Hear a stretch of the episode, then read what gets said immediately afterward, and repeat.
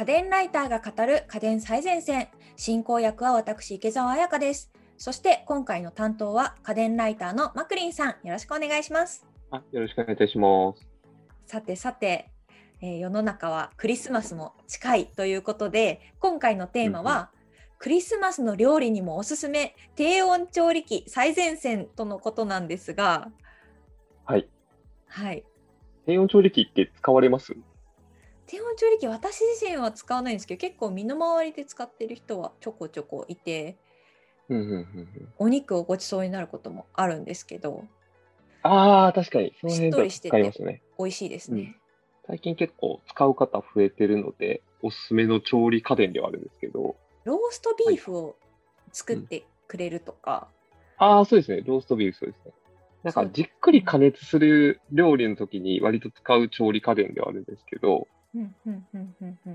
最近結構やっぱり自宅で仕事される方とか増えてて、家で仕事しながら、こう、ながら作業で、こう、ほっときっぱなしにできる調理家電の一つが低温調理器だったりして、ああ、そうなんですね。お湯張って、料理入れて、そこにこう、低温調理器を挿して、数時間置いてたら割とこう、料理できるみたいな感じで工程進められるので、割とこう自宅でこう時間を過ごされる方とかに相性のいい調理家電として低温調理器人気だったりするんですね。そうですね。なんか今回もその低温調理器を取り上げてほしいというリクエストも来ていて、うん、30代男性、100均で借金さん からも届いています。100均で借金。結構人気なんですね。まあ今おっしゃられたように結構ローストビーフとか、うん、そうやなステーキとかその中までじっくり火を通したい料理、食材とかの調理に使われるもので、低温調理器自体はただめちゃくちゃ単純なんですよ。要は、温度を低温に保つだけの機械なんですよ。うんうんうん、鍋の中に。ちょっと高温ぐらい、うん、あ、そうですね。えっ、ー、と、60数度？に保つことが多いですね。お風呂よりちょっと高温ぐらいの水温にキープしてくれる機械なんですよね。鍋の中に差し込んでおくと。なんでその温度に保つ必要があるのかっていうところで言うと、単純に肉で言うと、お肉を硬くしないためなんですよね。そうですよね。低温調理器で調理したお肉ってすごい柔らかいイメージがあります。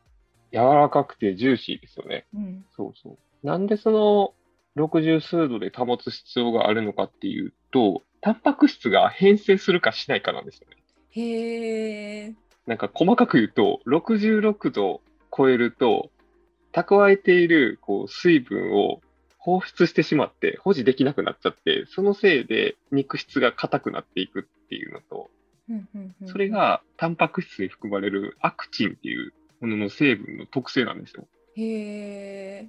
66度を超えると、そのアクチンが変性していってお肉が硬くなるっていうのが原理なので、うん、それが変性しないギリギリの温度に保ってくれるっていうのが、この低温調理器の特性なんですね。うんうんうん、じゃあタンパク質を調理する系の料理？例えばお肉とか、うん、そういったものの調理が多い、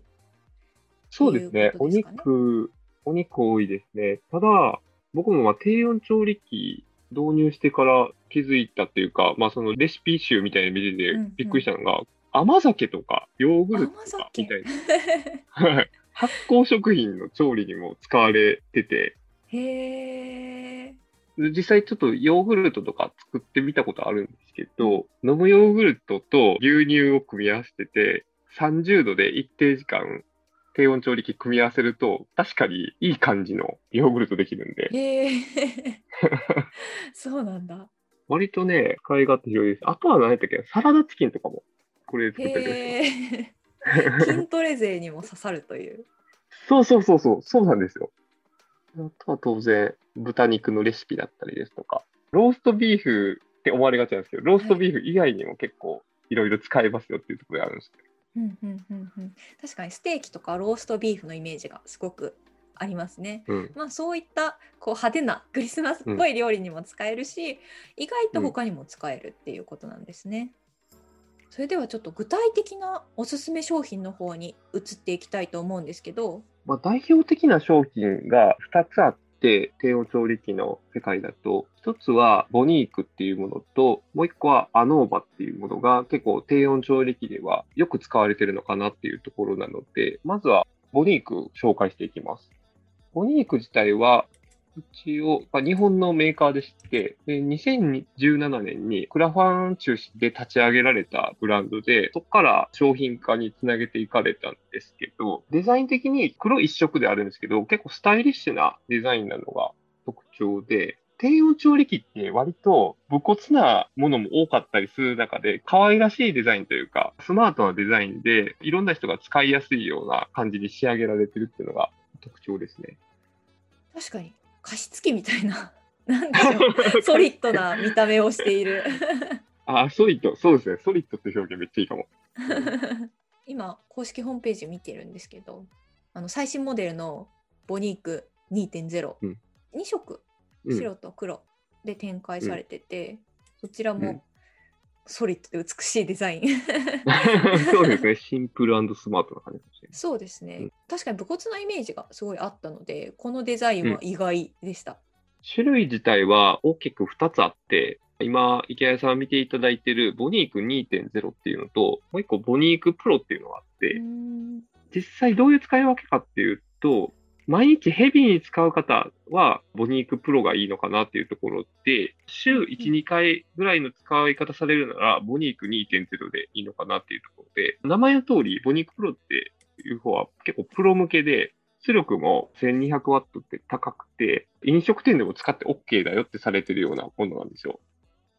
でボニーク2.0は、え出力が1000ワットで、ちょっと抑えめになっているので、で、筐体の仕上がり自体も、ブニークプロがメタル、金属製なのに対して、こっち樹脂製なので、まあそういったところでも、ちょっと差異がつけられてるんですけど、うんうん、なので、まあ普通に使っていただく分には、ボニーク2.0の方が使いやすいのかなっていうところですね。あ、そうやな、ボニークプロはボディ材質がアルミニウムですね。で、2.0はプラスチック樹脂を採用しているということですね。うん、えー、あとは機能面の違いで言うと、まあ、基本的にはその材質っていうところと、まあ、出力の違いで、で、それ以外は2.0とプロで違いというのはそんなになくて、まあ、どちらも専用のアプリがついていて、まあ、ボニークリモートってアプリがついてるので、まあ、そちらで操作できたりしますし、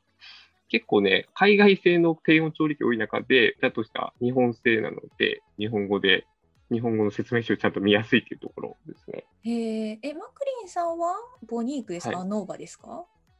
僕今はボニーク2.0使ってますね。おアプリ使うことあります？アプリ使うところは ほとんどないです。そうなんだ。はい。確かになんか全部低温調理器って上部についてるパネルというかボタンみたいなやつで操作してるイメージがあったんで、うん、アプリって何に使うんやって思ったんですけど、はい、やっぱちょっとあんまり使わないまあ、直感的に上の部分があの操作パネルみたいになってるので、そこで温度調整してポチッと押すだけなんで、まあ、実際結構ね、本体でのボタンで操作するケースが多いです。そうですね、この商品、お値段どれぐらいになりますか？えっ、ー、と、ボニーク2.0が2万2000円で、ボニークプロが、えー、今見たところ3万2780円ですので、まあ、2.0の方がお買い求めしやすいのかなっていうところうんうんうん、じゃあまず家庭用でちょっと使ってみたいっていう方は、ボニーク2.0からぜひ挑戦してみてくださいって感じなんですかね。あそうですね。うんうん、えー、一個ちょっと注意点があってですね、はい、まあ、ボニークを使うときにその一緒に組み合わせる鍋とかコンテナが結構大きめのやつが必要なんですよね。うんうんうん、要はボニーク2.0ってこう加減の水位に達しないと、アラームが鳴って調理を開始できない仕様になっているので、うん、って考えるとこう、最低でも水の量が5リットル必要なんですよ。うんなるほど。ちょっとあの、うん、一般的な22センチの両手鍋でも4.5リットルぐらいしか満たさないものが多いので、結構ね、大きめの鍋必要ですよっていうところだけはちょっと注意いただければなと思います。うんうんうん、結構なんか友人のお家とか伺った時は、はい、パスタ鍋とかでやってるの見ましたね。ああ はい、パスタ茹でる用の鍋。あの、それぐらいあれば間違いないですね。うん、確かに。とかあとまあそんな容量の鍋ないよみたいな方は公式でも、うん、あのそれ用の容器みたいなのは売ってるみたいなのでウェブサイトでねそう,、そういうものを確認してもいいかもしれないですね。まさにうちは純正のバルクアップコンテナっていうのを買ってるので、で特にやらせること多いですね。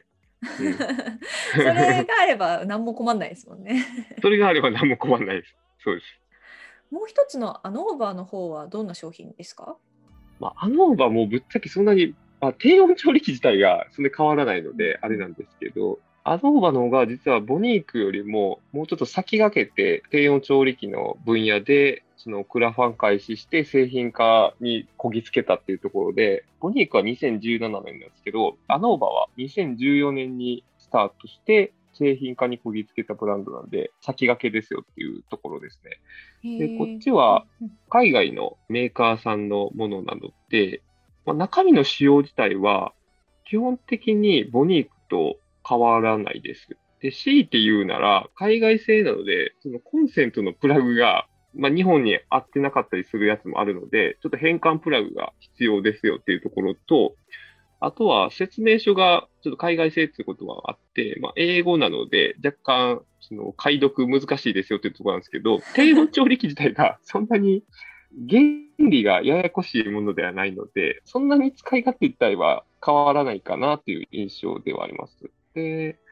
製品ラインナップはボニークみたいに、まあ、大体2つに分かれてて、ただこっちはボニークでいう2.0と同仕様の出力がアノーバーの上位モデル、アノーバーカーリナリーっていうモデルで、でこちら 1000W ですね。で、もう1個がナノっていうモデルがあって、まあ、こちらエントリーモデルで 750W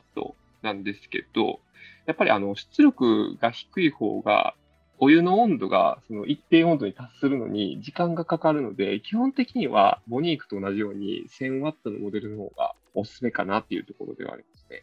うん、うん、確かにウェブサイトもそっか、英語しかないよ。そうですね。ただ、あれなんですよ、当時、そのボニークが出るまでは低温調理器って言ったら結構アノーバみたいなイメージがあったので。確かにイメージあります。ありますよね。あります、あります。アノーバってすごい日本語で検索しようとしてもなかなか出てこなくてあ謎の統計ソフトみたいのが出てきてあれみたいな、はい、アノーバクッキングって調べたら出てきた、はい、英語で。たどり着くまでが。ハードルが高い、ね。うん、なのでまあどっち買えばいいっていうの結構聞かれるんですけど、うん、まあ、うちも昔アノーバ使ってたんですけど買い替えたんです、ね、はい、基本的にはボニークでいいかなとは思ってます。そうですよね。なんか、うん、あんまり機能変わらないのであれば そうですね。確かにわざわざ輸入して電源コンセントが違うやつ買わなくてもって感じですね。そうですね。うん、こちらデザインはなんかわ私の低温調理器のイメージはこっちでした。ああ、そうですよね。そうですね。そのパネルがちょっと大きめにデザインされてて、あの細長いのは変わらないんですけど、上部が黒い、うん、ちょっとラバーっぽいデザインになってて、下金属が出てるみたいなのは結構こういうイメージああ、確かに確かに。こういうイメージですね。むしろなんかそういうイメージを作ったメーカーさんがアノーバかもしれないですね。うん、うん、そうかも。こちらお値段いくらぐらいなんですか？えっ、ー、と、こちらはちょっと高めで、上位モデルの 1000W の方が34,800円で、ナノが2万円台になってますね。うん。あのマクリンさんはアノーバとボニークどちらも使われていたお家にあったっていうことなんですけれども操作性とかはいかがでしたか、はい、それぞれ。ああ、確かに調理家電ってなんかボタンが多くてこう機械音痴でも使えるのみたいなことが結構聞かれるんですけど、うん、まあ、ボニークもアノーバも基本的に天面の操作ボタンのみで実際の調理自体は完結するのでなんか他の余計な調理機能もなくて結構操作性自体はシンプルなんですよ。で、実際、温度設定して、時間設定して、スタートするだけなので、で、あとは、低温調理器使おうって言った時に、まあ、スマホとかでレシピサイト見て、さっと検索して、低温調理をすぐ始められるので、まあ、結構ね、手軽さっていうのはメリットかなっていうふうに。うんうんうんうん。その実調理の時間は、まあ、3、4時間かかりますけど、うん、基本ほっとくだけじゃないですか。その後に低温調理した後に何かその後後加工みたいなことって結構したりするんですか、うん、あそうですね、えーと、例えばローストビーフとかだとフリーザーバッグに食材入れてボニークセットしてでコンテナに食材入れてボニークも一緒入れるんですけどでその後なんですけど後調理は、まあ、塩をなじませて表面を焼いてカットして終了みたいな感じなんで。へえ、結構お手軽に ほっとく時間はあれど 結構お手軽にできるんですね。そうですね。時間は確かに結構かかるので、だから仕事しながらちょっと放置できるみたいな感じの、まあ、時間の作り方すると結構低温調理って相性いいのかなというふうには思います。マクリンさんが一番この料理、うん、低温調理買ってよかったなみたいな料理って何かありますか、うんいや、めっちゃベタですけど、サラダチキンかなと思います。ああ、サラダチキン。どうなんですか、うん、普通になんか、なんだろう、茹でて作るのと結構違ったり。まあ、なんか、ムラなくできるかなっていうところで、そうですね。低温調理の方がですね。だから、まあ、これはちょっとローストビーフとかステーキもそうですけど、ムラなく熱が通るっていうところは、やっぱりかなりメリットが高いのかなっていうふうには感じました。確かに。あと、お鍋とかパックしてから茹でるからあんまり洗う手間も、うん、ああ確かに洗う手間もそうですねただ結構ね低温調理こう慣れないうちとかは水流でフリーザーバッグとか浮いてしまって こう加熱にムラが出て失敗することもなくはないんですよ。そういう時対策されたりしてますか？これも周辺機器で対策しちゃうんですけどまずはコンテナ自身が透明だと中身すぐ確認できるので、まあ、状況がすぐわかるっていうのと、あとはあの、ボニークだと、ホーンルーフっていう、なんか上蓋みたいなのがあるんですよ。まあ、それをつけると水温を安定させられるので、あんまりそのムラっていうのは生じづらくなるかなっていうふうに思います。へえ。あと、はい、なんか、あれですよね。そのパックでやるから、上の方に、こう箸を 割り箸とかをつけて確かに引っ掛けたりしても良さそうですね。原始的にやるならそれめちゃくちゃいいと思います。うん、めっちゃいいですね。今回は低温調理器最前線をお送りしてきました。家電最前線の番組ツイッターや番組ホームページでも今回紹介した商品の写真などを載せています。番組ホームページへのリンクはお聞きのポッドキャストアプリの番組概要欄にありますので、ぜひご覧ください。また家電最前線を Apple Podcast でお聞きの方は、ぜひ番組評価をお願いいたします。アプリ上で星5段階でタップして評価できますので、ご協力いただけると大変嬉しいです。そしてここで番組からリスナーの皆さんへのプレゼントのお知らせです。12月のプレゼントは、シャープ100愛用中のおすすめ家電2021年上半期の回でもご紹介したラドンナトフィーハーフホットサンドメーカー1名の方にプレゼントします。応募にはキーワードが必要です。今回のキーワードは大掃除です。お聞きのポッドキャストアプリの番組概要欄、または番組のホームページや Twitter のプレゼント応募リンクからご応募ください。締め切りは2022年1月15日土曜日です。次回は初めてのご出演、節約アドバイザー、和田祐樹さんが担当、暖房家電の賢い使い分けについてお送りします。お楽しみに。ここまでは家電ライターのマクリンさんとお送りしました。ありがとうございました。ありがとうございました。